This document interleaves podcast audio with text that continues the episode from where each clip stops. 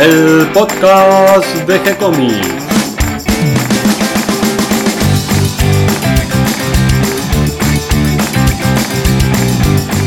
Muy bienvenidos a un nuevo episodio de G-Comics, el podcast donde hablamos de todas las técnicas necesarias para realizar un cómic, cómo dibujar un manga y todo el conocimiento requerido para dibujar esa historieta que tenemos dando vuelta en la cabeza.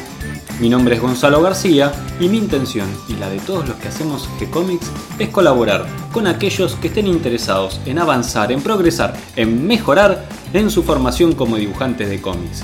Y hoy me acompaña Catalina García en este viernes cerrando la semana de G-Comics. ¿Cómo estás, Cata?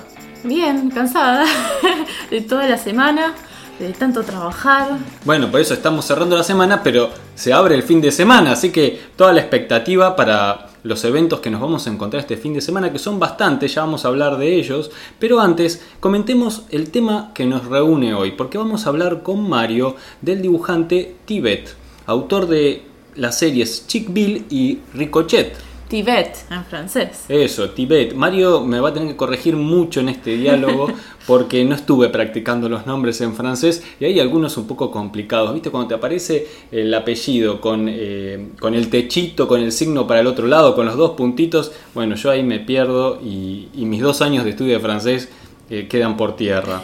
Así que bueno, ahí voy a ir al, a pedido de rescate de Mario y vamos a comentar este gran autor franco-belga que tuvo una carrera larguísima. Pensá, Cata, que eh, por ejemplo Ricochet son más de 78 álbumes que dibujó durante medio siglo, un récord creo yo. Bueno, vamos a hablar de este gran dibujante que no es muy conocido por estas tierras. A mí me sorprendió el dibujo y estuve leyendo el, el 25, que era un engaño a través de los siglos o algo así era el título, que el dibujo es muy simple, pero la historia me reatrapó. La verdad está buenísimo. Ya nos va a contar Mario, pero antes quería que hagamos un recorrido por los correos que recibimos, porque algunas veces comentábamos, nos escribieron de acá, nos escribieron de allá, pero me parece que nos falta un poquito contar quiénes nos escriben, de qué nos hablan y ese pequeño diálogo que se va armando de a poquito con nuestros oyentes, nuestros lectores de los cómics. Sí, porque hubo mucha gente, por ejemplo, que nos escribió y terminamos entrevistándolos, como a Jules Herrero, que es el que hace Proyecto Nirvana, que es español, que nos contactó a través de, del mail y le hicimos una entrevista, igual que Nicolás Alexovich, que también fue uno de los primeros que nos contactó y que le hicimos una entrevista.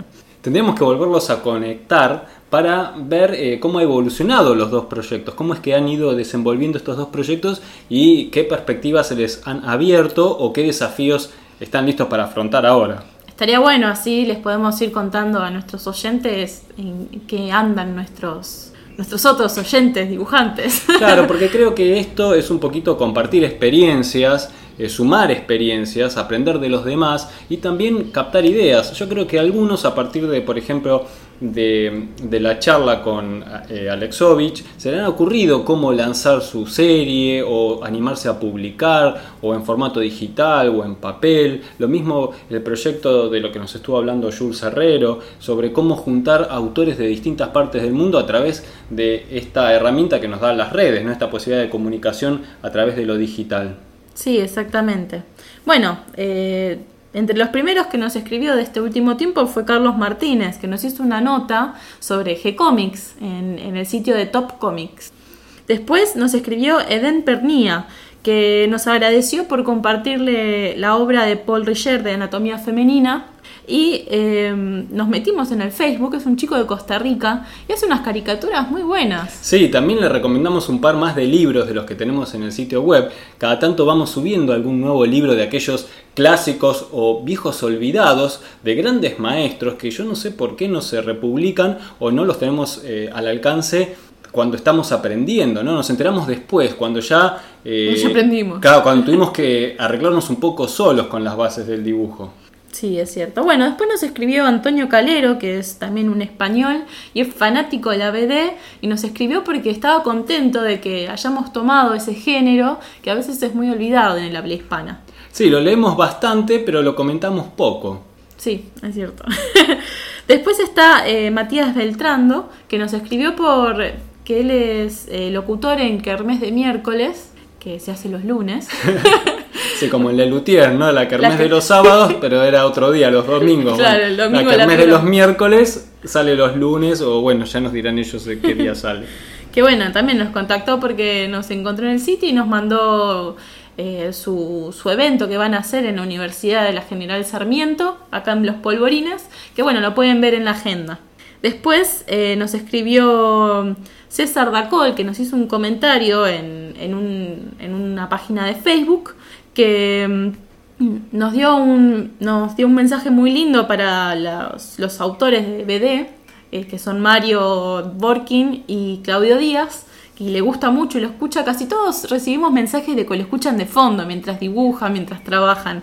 César Dacol es un fan de la BD, pero además hace un gran, gran trabajo de difusión de la historieta infantil a través de, de su colaboración en banda dibujada. ¿Que es Van de Cine? BD. claro, de ahí viene el nombre de banda dibujada, justamente. Y, y este grupo de, de dibujantes, guionistas, también editores, lo que se proponen es difundir y dar a conocer autores que se dediquen a eh, la historieta para niños. Y además hacer ese contacto con los niños, porque ellos también van a las escuelas, dan charlas, eh, muestran cómo se trabaja, todo dirigido a los niños y además hacen los premios de banda dibujada todos los años Sí, ahora es el 4 de octubre. donde reconocen a los artistas locales. Sí.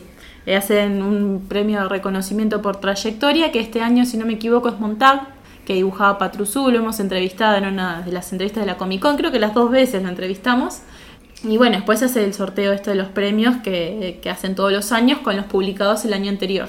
Sí, más que un sorteo, me parece que es con jurado que eh, selecciona las mejores obras que se proponen, que creo que para este año son más de 100. Así que es un, un monto importante de obras que hay que leer y analizar y me parece que el trabajo de los jurados es muy importante y sobre todo es importante este reconocimiento a los autores, ¿no? porque a veces uno se siente un poco solo frente al tablero y este, este pequeño reconocimiento que a veces es una palabra de aliento, un pequeño premio, una reunión de, de amigos, dibujantes, de colegas, eh, creo que te animan a seguir adelante, te dan fuerzas y además eh, te permite compartir este mundo ¿no? que vivimos de, de los dibujos animados, de las historietas, de la fantasía.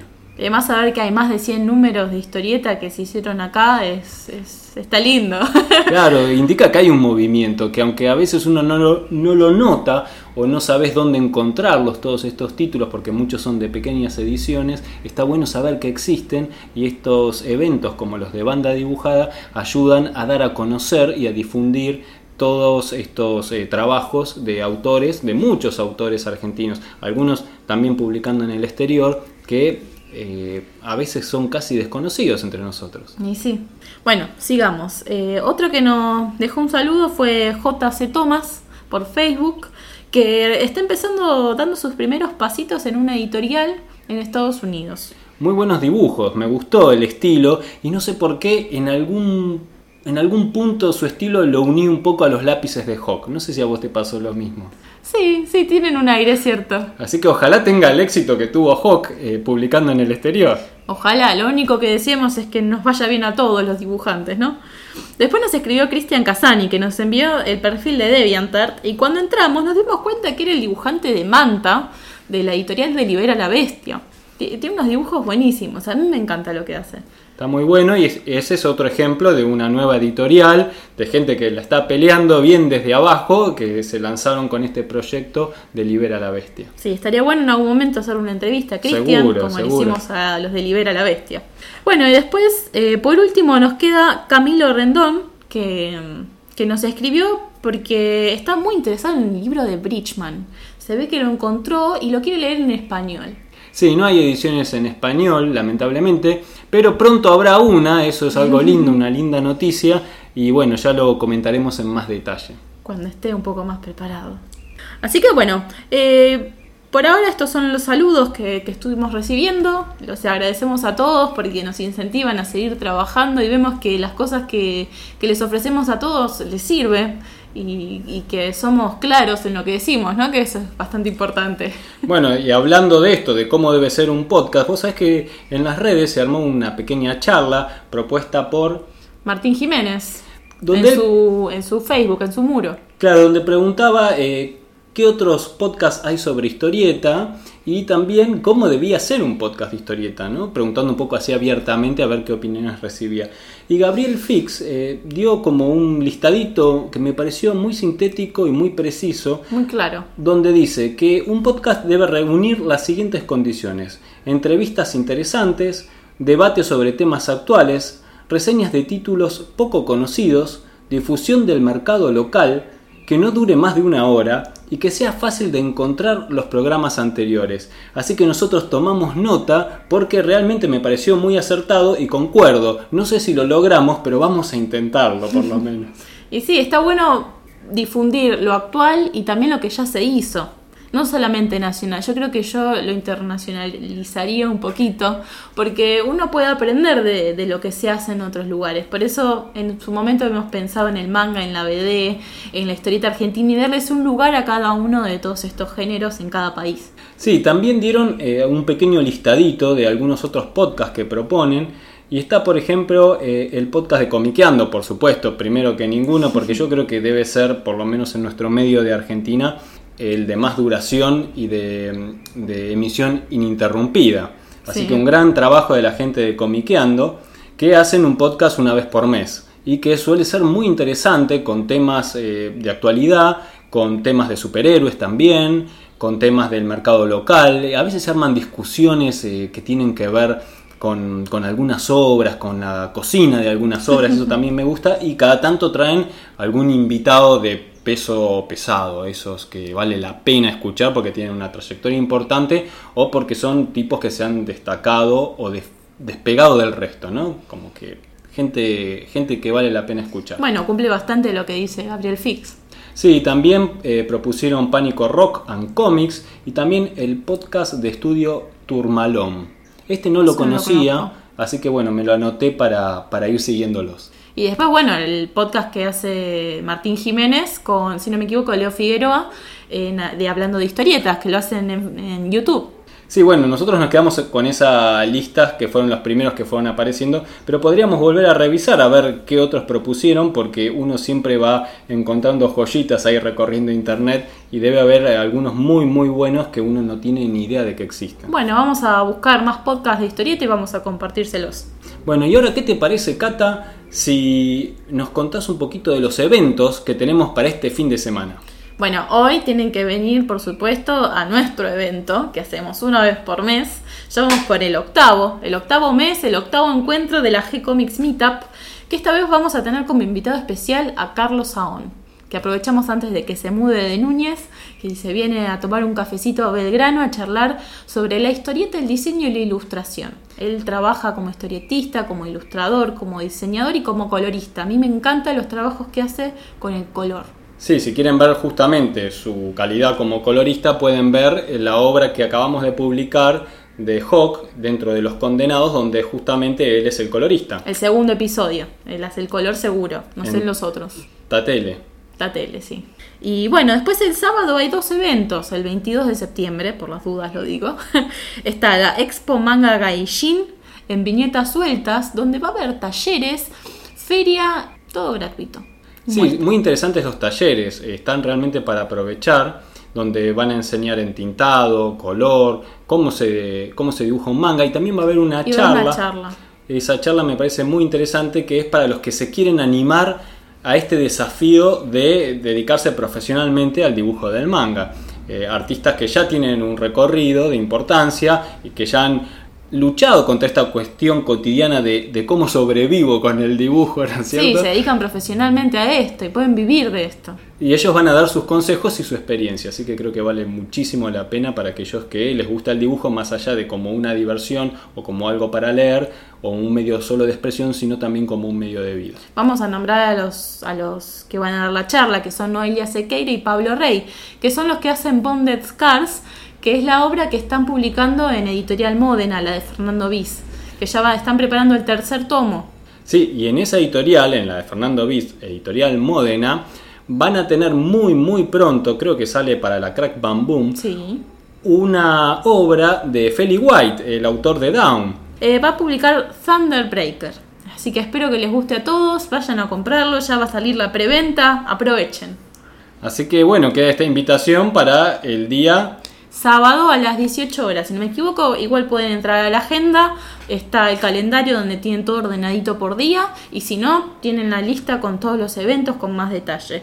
Y por último, para los que están en Rosario, Santa Fe, pueden asistir a la masterclass. Hay solo 16 lugares, tienen que escribirle a la escuela Barocelli que va a haber una masterclass con Hawk, Horacio Lalia y Cristian Mallea, que van a dar un cursito completo de todo lo que tienes que saber para hacer historieta. Sí, todo eh, condensado en menos de 24 horas. Creo que es algo intenso, pero valiosísimo y que realmente si tienen la oportunidad de aprovecharlo, son todos grandes profesores, ni que hablar del Alia, un maestro total. Así que bueno, creo que es una oportunidad única para eh, reunir en un en unas clases así intensas, intensas, de poco tiempo, pero todas juntas, eh, en un solo día, ¿no? con estos maestros, aprovechar y aprender. Sí, yo realmente lo recomiendo porque asistí a la clase de narrativa de Hawk en la UP, que fue llevada adelante por Andrés Corsi y Martín Ramón, y la verdad está buenísimo, y el conocimiento que te transmite es enorme. Sí, los gestos no se ven, Cata, que estás haciendo? Estás haciendo gestos. No me salía la palabra, iba a decir asombroso, no, no lo encontré. Bueno, también eh, estuviste en el taller del Alia, Exacto, que, donde estuvieron trabajando historietas de terror, el blanco y negro, cómo narrar historias de horror. Eh, que en todo esto Lalia justamente es un maestro. Y ni que hablar de Cristian Mallea, con una larguísima experiencia, no solo como artista, sino como editor. Él empezó con los fanzines allá en aquellas épocas, con Hawk, en, la, en los inicios del AI, y después terminaron armando la productora que fue pasar de esta cuestión amateur a un estudio profesional. Así que una experiencia realmente para aprender. Y, lograron superar eso del, escritorio todo el día, ¿no? estar en equipo y tirarse entre ellos para poder producir más y mejor. Así que bueno, estos son los eventos que, que la verdad son, si no, si pueden hacerlos, háganlos. Eso, todos juntos. Todos juntos. Se van a Rosario y después se vienen acá a la Expo Manga Gaijin. ¿Y qué te parece, Cata, si ahora hablamos con Mario Borkin sobre Tibet? Este autor, un poco francés y un poco belga. Dale, los dejo. ¿Qué tal, Mario? ¿Cómo estás? Hola, Gonzalo. ¿Todo bien? Bien, en medio de la tormenta, porque justo ahora que nos ponemos a grabar el episodio se larga esta tormenta tan fuerte que seguramente se escuche un poco a través del micrófono mientras voy hablando. Sí, impresionante, yo la esperaba más temprano, pero bueno, se desató así violentamente. Así que en medio de esta tormenta, hoy nos traes un lindo tema para hablar, de un dibujante franco-belga. ¿De quién vamos a hablar hoy? Bueno, como en general siempre hacemos este, de un lado y del otro, ¿no? Lo último que hablamos es de una representante de la escuela de Marcinel, que fue François Walteri, el de Natacha, ahora nos corresponde uno de Charnal Tantán. De la escuela de Bruselas, que acá no es muy conocido, pero creo que fue uno de los representantes más importantes de Charnal Tantán, especialmente en los 60 y 70, que siempre firmó con el seudónimo de Tibet, el verdadero nombre de Gilbert Gascard, que bueno, falleció hace unos años, pero pero eh, sus dos obras más importantes en, en Jonathan y en Bélgica son tremendamente importantes. Eh, acá y en España no llegó tanto, en España más que acá, porque acá creo que no editaron nada, pero es un es un dibujante como para, para leer y ver, ¿no? Eh, es muy interesante. ¿Por dónde empezarías a contar eh, su vida y su obra? Bueno, un dato interesante es que uno siempre eh, se escribe como Tibet, como el, país, ¿no? Bueno, el país era ocupado por China, pero Tibet. y uno pensaría que él este, lo tomó un poco por eso, pero en realidad da cuenta que su papá lo llamaron Gilbert, que lo odia el nombre, y tenía un hermanito chiquito que al año y medio este no podía pronunciar Gilbert y le decía Tibe y todo el mundo lo empezó a llamar así y él como prefería ese seudónimo a su nombre firmó absolutamente todo con, con el seudónimo de Tibet.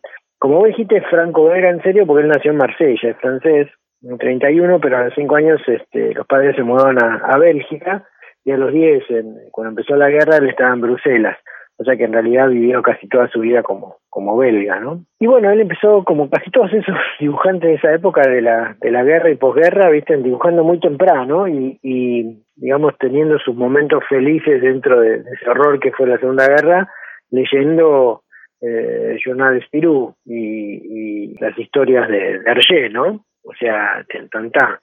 Y mm, él dice que uno de sus favoritos era Jean Ballardy. No sé si te acordás que comentamos una obra de Gillet. Sí. La primera tal vez obra realista, donde el papel de, de Tantan, o sea, un reportero, este, hace la vez de detective, pero con un dibujo más, más este, realista y con historias un poco más serias.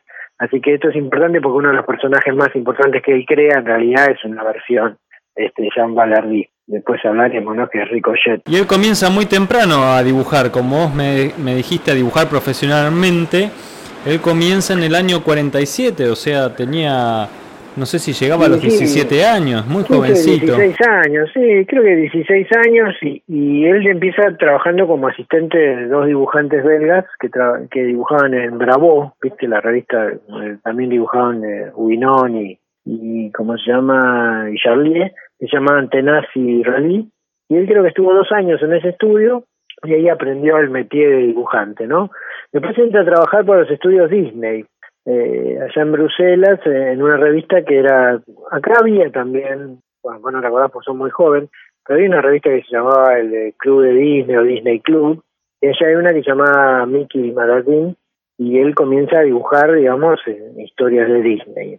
Ahí lo interesante es que conoce a un, a un amigo que después sería como su socio más importante, un, un escritor en realidad que se llama André Paul Duchateau, que que después se dedicó a las novelas policiales, pero es el co-creador de él, de su personaje más icónico, ¿no? Y como vos decís, él eh, empezó ahí en dibujando, bueno, para, para estos dos tipos en Bravo, después en, en y su primera novela, creo que, mm, su primera novela, su primera bebé la publica en Heroic Albums, que también, digamos, todos los belgas en general siempre publicaron ahí, que dibujaba historias tipo de guerra y de, de policiales, de espionaje, y él fabrica, inventa un personaje tipo detective que se llama Dave O'Flynn, que si vos lo ves no está, no está tremendamente bien dibujado, pero bueno, para la época eh, zafa y eso le permite también entrar en, el año siguiente, creo en el 50, como, como dibujante del equipo del Journal Tantan lo recluta LeBlanc. Claro, digamos que esta primera historia que dibuja él ya está dentro del género policial con el que después se va a desarrollar buena parte de su estilo. Sí, él incluso creo que con Duchateau una vez arman un, también un,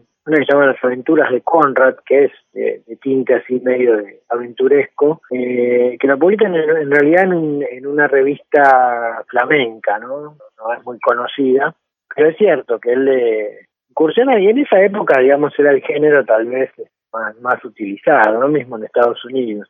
Y en el 53, Raymond Leblanc lo, lo, lo convoca para, eh, para hacer una historia, digamos, a ver, él quería hacer una historia para chiquitos que tuviera como personaje a animales, ¿no? O sea, una cosa medio antropomórfica, como lo de Disney.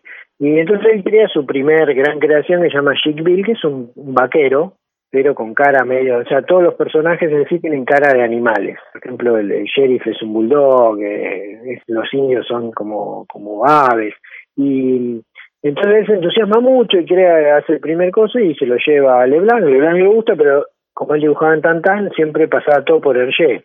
Y Hergé lo mira y dice, no, el dibujo está bien, pero no, esto no va. O sea, como diciendo, no puedes dibujar una historia seria con animales. No, esto no puede ser y se lo bocha lo cual él se, se deprime y, y entonces medio que la plancha hasta que eh, Leblanc se acuerda de eso y cuando él, Leblanc crea otra, porque Leblanc era el director de Tantan, pero también de, de la editorial Lombard. Entonces fabrican otra revista que se llama Genú Junior y le dice, ah, esto de Chickville que habías hecho, él estaba en ese momento en Francia, ¿no? Haciendo servicio militar, y entonces se pone a dibujar Chickville. Y ahí es donde él se vuelve más conocido eh, empieza la revista, después mismo Chickville pasa a Tantá, ¿por qué? Porque él, acordando de lo que le había dicho Hergé, va modificando de a poquito los personajes y se van haciendo cada vez menos animales y más humanos. Y para la cuarta, la cuarta revista son todos, son todos humanos, entonces ya, ya puede entrar en, en Tantán, ¿no? Y esa es su primera serie, así que con el cual se hace famoso, él haciendo todo, ¿no? Esta serie está bien en el estilo de Hergé, porque es una tinta de línea clara, con línea muy, muy rígida y muy definida. Sí, él realmente aprendió el estilo en, en él lo mismo dice, que él digamos, él en principio dice yo que él no se quería ser dibujante, quería ser cómico o actor. Y era, él es un poco medio, digamos así, más suelto, pero que en, en Tantan se encontró claro con Hergé, con, con Jacobs y con, con Martin, que eran todos recontra, viste, así, este, rígidos, no rígidos, pero sino muy serios a la hora de hacer incluso historias de divertida aventura, y él es donde aprende la rigurosidad. Y es cierto que vos lo ves y está todo en la línea Tantan, o sea, los personajes son, son línea clara, no tienen mucho fondo porque él detestaba los fondos, y las historias son divertidas y, bastante más ágiles que las de son, son más parecidas por ahí a las de Spirú, ¿no? Eh, se ve nota que él se divertía mucho siendo los, los personajes le resultaban muy muy propios y, es muy lindo la, la historia es muy suelta. Eh, es como un Lucky Luke pero un poco más en, en, broma no aún más en broma que no no tiene la altura no de Lucky Luke porque bueno el que tenía el guionista de Lucky Luke era Goscinny, es muy difícil competir con eso. Pero digamos, son historias que son lindas y que, que están buenas para leer y se, se, pueden conseguir, calculo. Por esta misma época en la que él hace Chick Bill, viene su primera colaboración, como ya nombraste, con Duchateau, cuando hacen las aventuras de Conrad. Sí, claro, la primera más realista, ¿no? Eh, Duchateau él se, lo había conocido ahí en, en, en Disney, y se habían hecho muy amigos. Eh, y él cuenta que cuando, porque después, eh, estando en, Tantan, el, para la mediados de los 50, 54, creo 55, saca su lo que sería su héroe más famoso, que es Ricochet, que es una historia policial. Y él dice que empezó a hacer eso porque aparentemente el Jonathan Tan hacía como encuestas todos los años, una especie de referéndum con los lectores para ver cuál les gustaba más dice que un momento dado Bill estaba décimo de 10, ¿no? Entonces dice, no, tengo que hacer otra cosa, una historia más seria para lectores más, más grandes, y decide hacer una historia policial y lo convoca a su amigo este, y arman eh, este personaje Ricochet, que al principio nace como una especie, es interesante lo que hacen, porque no, no es una, una BD clásica, sino que hacen como pequeñas historias autoconclusivas en los cuales incluso convocan a los lectores a que descubran, porque son, Duchateau era un escritor típico de novela policial clásica, ¿no? Tipo Sherlock Holmes, Agatha Christie, y le daba al lector todos los datos como para que pudiera deducir quién había sido el asesino o el ladrón. Que... Eso te iba a decir, siempre hay una pista que te lleva por el camino de la deducción en las historias, por lo menos en todas las primeras. Sí, sí, sí, es muy bueno. La verdad, Duchateau en ese sentido, a mí me gusta mucho cómo escribe, y cómo te va llevando son las historias son realmente medio viste de suspenso que te siempre nunca sabes y te que te va llevando bien. Y eso llamaba creo que agarrar el guante una cosa así como el guante viste que vos estás retando a alguien. A ver animate a descubrir el asesino. Empiezan así empiezan como misterios cortos y después como anda muy bien el referéndum ya pasa viste lo lo ascienden a, a, a publicación normal de tanta pero él dice que él estaba Duchateau porque con Chiquipil le hacía todo, pero con, con esto no le daba. Y la verdad que lo, lo que aporta Duchateau es muchísimo en Ricochet, porque las historias son muy buenas, son, realmente, eh, hicieron más de 70, y, y, hay que mantener, ¿no? En historias policiales, más de 70 álbumes. Sí, durante más de 50 años, ¿no? Dibujando esta serie, que además implica un cambio en su estilo de dibujo, porque abandona un poco la línea clara de Hergé y se va más bien al estilo de la escuela de Marcinel. No sé si vos lo notás eso, que hay una influencia sí. de Gillet eh, en sí, cuanto al trazo, ¿no? Los, los automóviles. Cambia el estilo bueno. totalmente de lo que él estaba haciendo. Claramente él toma como modelo a Jean Ballardy, digamos eh, porque es más o menos el mismo personaje, que si vos te descuidás, Jean Ballardy es una especie de modelo más realista de Tantan, o sea, un periodista que hace las veces de detective y que termina resolviendo todo, que a su vez tampoco es novedoso, porque yo no sé si conoces a un escritor de novelas de misterio y policiales francés, se llama Gaston Leroux, que se hizo famoso por el, el, el fantasma de la ópera, pero tiene una novela policial muy clásica que se llama El misterio del cuarto amarillo, que a mí mm, es una de las que más me gusta. Y el personaje de él no es un detective, es un periodista, que se llama Rouletabille. Y yo creo que Tantán le debe a eso, ¿no? Porque fue el, primer, digamos, detective amateur que era de la prensa. Y creo que esa tradición después sigue porque, fíjate que en la revista Tantán, uno de los personajes que arma Jacques, Martin después de Alix es Lefranc, que es también, no sé si, no es periodista, es agente seguro, pero es, es un amateur, digamos, que resuelve casos.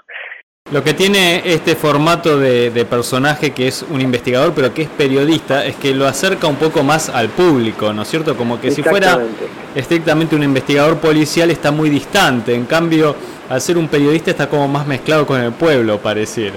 Exactamente, y no tiene tampoco el visto, el viso malo del policía malo, viste, o duro, eh, y, el personaje del policía que es muy divertido, el personaje de Bourdon, que es una especie de, de capitán Haddock, porque también no tiene tantas expresiones, pero tiene una que yo no sé qué quiere decir, pero es bonsoir, de bonsoir, como diciendo que, que todo el tiempo la repite como una muletilla y que medio mira eh, de atrás todo lo que pasa, ¿no? Porque él es el detective, pero que resuelve todo es este Ricochet, que también es es un personaje muy glamoroso, maneja un Porsche impresionante amarillo, este y, y aparece un personaje femenino, también una especie de, de, sesión a la época, que es la sobrina de este, este policía Nadine, que, que termina siendo al final claramente no la novia. Pero las historias tienen, como vos decís, no tienen la, la, el estilo línea clara. Él conserva un poco el eh, ¿Te acuerdas que Tantan tenía como un jopito para atrás? este personaje Ricochet tiene un jopo muy impresionante al estilo Sandro, ¿viste? Una cosa así, un pelo muy sí, que le va creciendo con el tiempo, porque en los primeros episodios tenía menos jopo, era más como un flequillo, eh, al estilo de Mick Jagger por ahí, pero después se le va volviendo más del estilo de los 70, ¿no? El jopo hacia adelante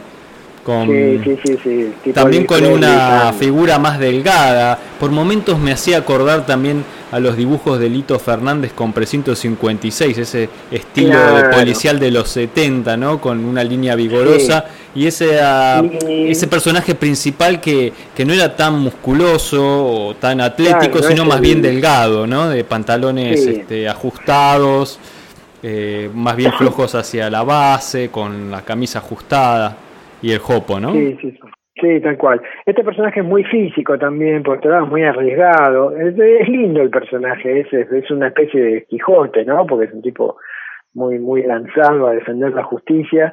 Es cierto lo que vos decís que el personaje va evolucionando un poquitito según la moda, mucho, digamos, este... A mí me hace mucho, no sé si alguno de tus héroes favoritos, que Johnny Hazard, de Frank Robbins, y por el trazo de la tinta, ¿no es cierto? Ese pincel vigoroso que creo que es la influencia de Gillet. Sí, tal cual. Por otra parte son personajes muy expresivos, porque yo a mí me gusta más con, a ver, rigurosamente vos ves Frank o, o mismo Blake y Mortimer y están mucho mejor dibujados. Los fondos son excepcionales y los de los que hace que después entendés por qué los de Tibet no son tan buenos, porque él odiaba los fondos. Entonces los fondos en general se lo hacía otro, y él no ponía tanto el énfasis en el fondo, sino en, los, en las expresiones de los personajes, y hay que reconocer que son tremendamente expresivos y que eso sirve mucho a la historia. Lo más apasionante por ahí de, de, de Ricochet es leer las historias porque te va llevando muy bien. De Frank por ahí mejor dibujado, es un poco más frío. Entonces este vale la pena compararlos porque eh, los, las, mismo las digamos, las, la, está mucho más jugado en el sentido de cómo, cómo él este, pone la, la cámara, digamos, en Ricochet, ¿viste? Tiene muchas vistas de arriba, de abajo, es, mucho más cinematográfico. Es muy dinámico para contar, cuenta muy bien las situaciones, sobre todo las situaciones de acción. Y con respecto a los fondos, en algunos de, de los libros eh, figuran los nombres de los fondistas. El primero, no sé cómo se pronuncia porque son estos apellidos en francés con muchos signos, eh, se llama Mitei que tiene un estilo franquín. Si vos mirás los dibujos de los autos, justamente, viste que siempre hablamos de lo bien que están dibujados los autos en la BD. Justamente los autos de los primeros episodios son los autos de Franquín prácticamente, que los dibuja Mitei. Mitei eh, era el dibujante, digamos, que era ayudante de la escuela marginal de esto, de la época de Franquin, de Peugeot, qué sé yo, de Tillier, que era el, que más... Y todos dibujaban autos porque en había un personaje dentro de este Spirou, del universo Spirou, que se llamaba Starter, que era un mecánico que presentaba autos y muchos de estos entonces estaban inmersos en ese, los autos, especialmente los 50, 60, viste, eran su especialidad. Mitei fue el, que, digamos, fue, ahora cuando hablamos de Walteri, Walteri fue el ayudante de Mitei un par de años, es el que lo lleva a, a Spirou. Y cierto, y Mitei era amigo de este Tibet y, y, sí, tenés razón, o sea, no sé si todos los autos, pero las primeras seguro que lo debe ayudar y con los fondos prácticamente también, porque ya te digo, eh, Tibet odiaba dibujar fondos, o sea, él hacía el trazado, pero después decía los detalles, ah, viste, como, decía, ¿cómo pongo una mesa y una silla? Cuatro sillas, le daba como fiaca dibujar eso, a él le gustaba más la, la acción de los personajes. Y es interesante, pero bueno, igual los fondos no es que están mal, ¿viste? Están muy bien. No, no, para mí cumplen muy bien acompañan muy bien y cada tanto hay algún cuadro donde se lucen los fondos o escenas de acción con automóviles o tomas, como vos decís, más desde arriba donde se ve la ciudad, la calle. Está muy bien plantado todo. Sí, sí, sí. Y ahí ves, es cierto, el, el marco de Marcinel porque eh, fue un maestro también de escenas de persecución en automóviles y hay muchas, viste, acá de que, hay realmente autos muy bien dibujados, porque tenés Mercedes de la época, eh, mismo Porsche está bien hecho y sí, y por ahí sos gracias a sus amigos. Eso también está bueno, ¿no? De toda esta escuela. ¿Prestaste vos atención, Mario, a cómo va evolucionando el estilo de dibujo? Porque un poquito más adelante cambia el fondista y pasa a ser Didier de Smith, si es que se pronuncia así, no sé exactamente cómo será en francés, que dibuja los autos y los fondos en un estilo mucho más realista, que acompaña también al cambio del estilo en los personajes, que se vuelven con una línea ya más limpia, aunque modulada, y con un estilo más realista, pero muy bien plantados y muy expresivos. Sí, sí, eso lo conserva, ¿viste? Porque es cierto que los personajes van evolucionando también porque mismo el mercado, lo, lo, lo, mismo pasa, en la serie paralela a, a Ricochet en, en Tantan es lo ya hablamos de Michel Bayan, ¿te acordás? El, corredor de autos. Y en su momento ellos, este, es lo que se disputaban, digamos, la, la primera posición, iban cambiando si la gente prefería a Ricochet o a, o a Michel Bailán.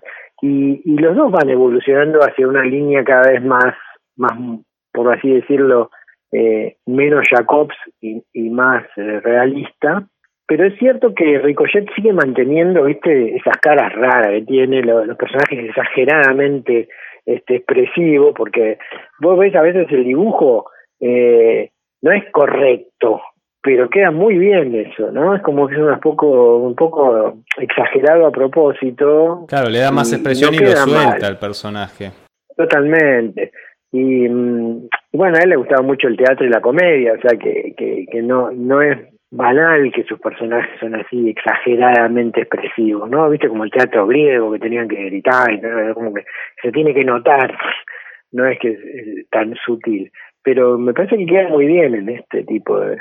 Y, y hay una serie de reportajes que se pueden ver a él en, en, en YouTube, y además es un tipo muy sencillo, muy bajo perfil y que tampoco pretendía, ¿entendés? Eh, lograr así una cosa tan estrambótica, parece nada más suelto que todo ese grupo que era más, serio, ¿no? Del Jacob, ¿Te parece, Mario, que hagamos un recorrido por los diferentes nombres que tuvo Ricochet? Porque en España primero se llamó Rick Barry y se, sí, se editaba en una, en una revista, en la versión Tintín de la editorial Cendrera, eh, yo también encontré un álbum eh, dentro de la colección Vidorama, eh, publicado por la editorial Jaimes Libros, y justamente con el nombre de Rick Barry. Posteriormente, según cuentan, atribuido a la publicación en la revista Mortadelo Especial, allí recupera, claro, recupera su nombre ¿no? de las ediciones de la revista de la editorial Bruguera de los años 70. Claro, cuando aparece en Bruguera creo que ni aparece con el nombre, eh, o sea, aparece como ya como Ricochet, pero nadie sabía quién lo dibujaba. Es lo que suele pasar, viste, cuando estas historias llegan, capaz que llegó alguna acá también y nadie se enteró de quién lo dibujaba. Eh, sí, es cierto que va cambiando. Y tenía otro nombre, y tenía otro nombre en, en la versión en flamenco que se llamaba Rick, con K Ringers. Claro, sí, sí, así que tuvo varios nombres. Sí, lo que es que ricochet es un, a ver, es un juego de palabras, porque en inglés ricochet es cuando las balas rebotan en las paredes o en, los obstáculos. O sea, el rebote de la bala, esa bala que sale para otro lado, se llama ricochet. Y es, que suena muy onomatopéyico. Entonces a él se le ocurrió para un personaje así de, de aventura poner ricochet. No sé por qué los flamencos lo pasaron a Ringer. Eh, en Alemania también se conocía con otro nombre eh, creo que era Rick Master, viste, porque le sonaría mejor. Eh, creo que se editó también en, es más, en, no sé si en, la India o no sé, con, con un nombre más, más raro, y, los nórdicos también tenían otro nombre que ni siquiera era Rick. Este, así que no sé por qué esas cosas. ¿Te acuerdas de Flash Gordon en Francia también le había cambiado el nombre inicialmente, que era Guy, Guy Leclerc? Eh, no sé por qué ese, esos cambios, supongo que es por la fonética de los idiomas, pero la verdad que... Eh, sí, a veces no tienen explicación, eh, ha ocurrido con los personajes incluso de Disney en las ediciones en español que han ido cambiando, depende de los países. cambió primero era Dipi, después le pusieron Goofy, acá se conocía como Tribilín, que no sé de dónde lo habrán inventado. Sí, tenés razón, es, es, es notable. Bueno, acá también hemos cambiado nombre de manera así eh, no sé si responde a un criterio editorial o, para que entre mejor en el mercado, probablemente que suene más, más amigable. Pero bueno, Ricochet. Tibet, Tibet también este, trabajó con Goscinny haciendo algunas historias, también con guiones sí, no sé si Alphonse hizo el. Pero algo hizo con Goscinny, sí. Sí, Globul era una de las historias que hizo con guiones de Goscinny y otro es Alphonse. Sí, Alphonse me acordaba. Y con Greg Ah, bueno, Greg de hecho también lo ayudó, porque el Ricochet lo hace siempre con Duchato, pero en la otra serie que él se siguió dibujando, que es Chick Bill, teóricamente hacía los guiones él, pero pasa que de cierta manera se, se agotaba, y no sé si Greg no le hizo varios, y Duchato también, o sea, como que siguió eh, colaborando con, con esta gente. No creo que Goscinny, pero Greg y Duchato seguro que hicieron guiones para Chick Bill.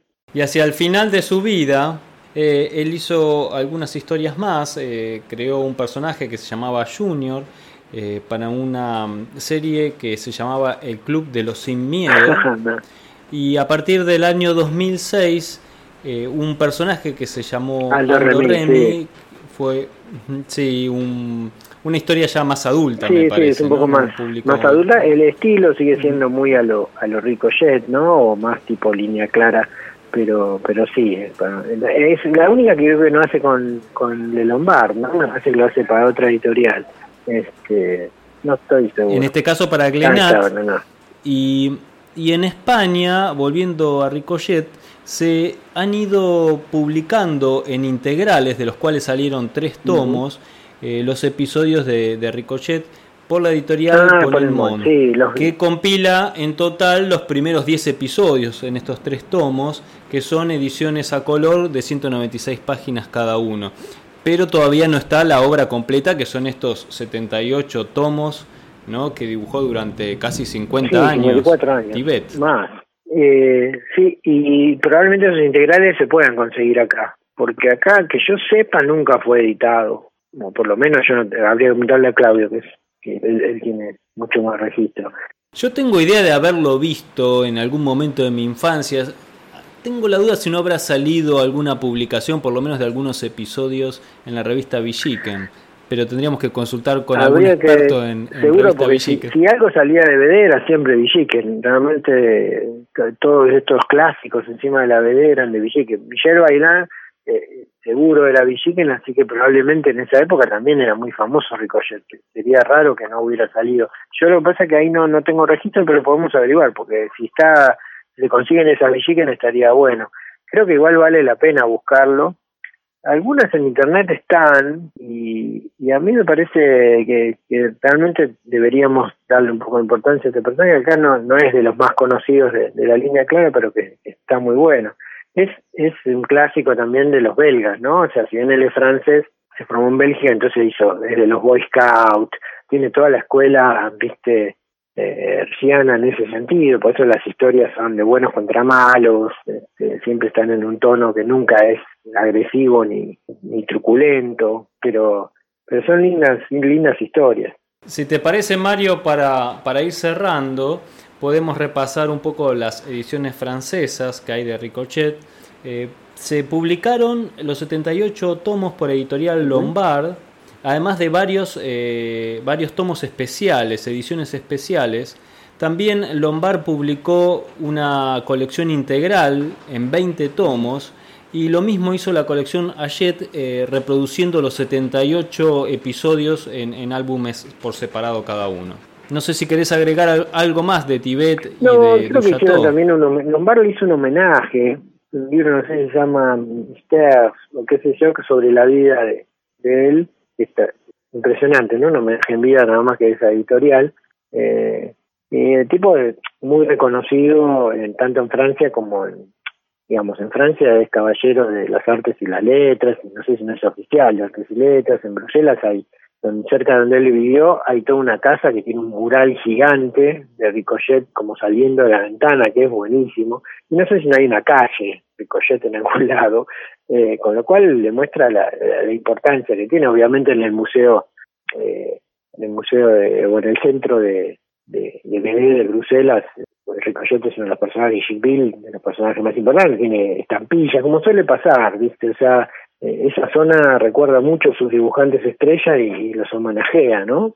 Creo que es algo que deberíamos imitar nosotros. Creo que un poco se intentó hacer con el recorrido de los personajes de historieta que se ha hecho por Buenos Aires, ¿no? Un poco recordar estas creaciones de los personajes que se van mezclando un poco en, en nuestra propia historia como si fueran reales y creo que eh, algo así tienen claramente definido tanto los franceses como los belgas, ¿no? Forman parte de su cultura y de su historia más, los personajes. estaría bueno ver un mural donde aparezca en una calle que yo me imagino la figura del loco Chávez, eh, tamaño natural, ¿entendés? Ese tipo de cosas. O sea, que ellos le dan le dan mucha trascendencia porque es parte de su historia cultural y, y, lo es y, está bueno rescatarla. Ojalá copiemos esas cosas, ¿no? Eh, estas escuelas, tanto la Marcinel como la de Bruselas, son ejemplos a seguir porque no hay tantas escuelas de historietas así que hayan dejado tanta huella, ¿no? como lo fue en su momento, ya dijimos, el, la caldera de ese, ¿no? Que es el, estudio de, Harvey Kuzman, que termina siendo más. O sea, realmente cuando gente muy consustanciada, buena gente y con, con buena leche se junta y arma cosas, salen cosas interesantísimas. Eh, Bien, Mario, queda la invitación entonces a recorrer un poco la obra de Tibet, sobre todo Ricochet, que realizó junto al guionista Duchateau, y también eh, su otra gran obra que es Chickville, para ver un poco este, este cambio de estilos que hizo él y tal vez como intentó unificar de alguna manera con estas dos obras los dos estilos de las escuelas sí, es cierto, es cierto, totalmente, porque Sí, sí, es así. Tienes toda la razón. Muchas gracias, Mario. Queda la invitación entonces a, nuestros oyentes y como siempre, eh, gracias y a ver qué, qué próximo encuentro, qué charla de BD vamos a tener. Bueno, pensaremos algo. Ahora nos toca en la escuela de Marcinel. Bueno, ahí vamos. Como convocarlo a Claudio para que yo. vamos saltando de una escuela a la otra. Muchas gracias, Mario. Dale. Gracias a vos. Un beso. Un abrazo. Hasta aquí llega el episodio de hoy. Espero que toda esta información les resulte útil e interesante. Les doy la bienvenida a todos los que se sumaron a este episodio y gracias a todos los que nos comparten en sus redes sociales y ayudan a que cada vez seamos más. Recuerden que pueden escucharnos en iTunes y en Evox y que si les gustó el programa pueden darnos un me gusta, escribirnos una reseña, ponernos las estrellitas que nos merecemos. También, si quieren, pueden darnos una colaboración en el Patreon, que ya lo estábamos olvidando, Cata. Gracias a todos, a todos los que nos apoyan económicamente porque eso nos ayuda a cubrir los costos que tenemos todos los meses. Sí, que son bastantes.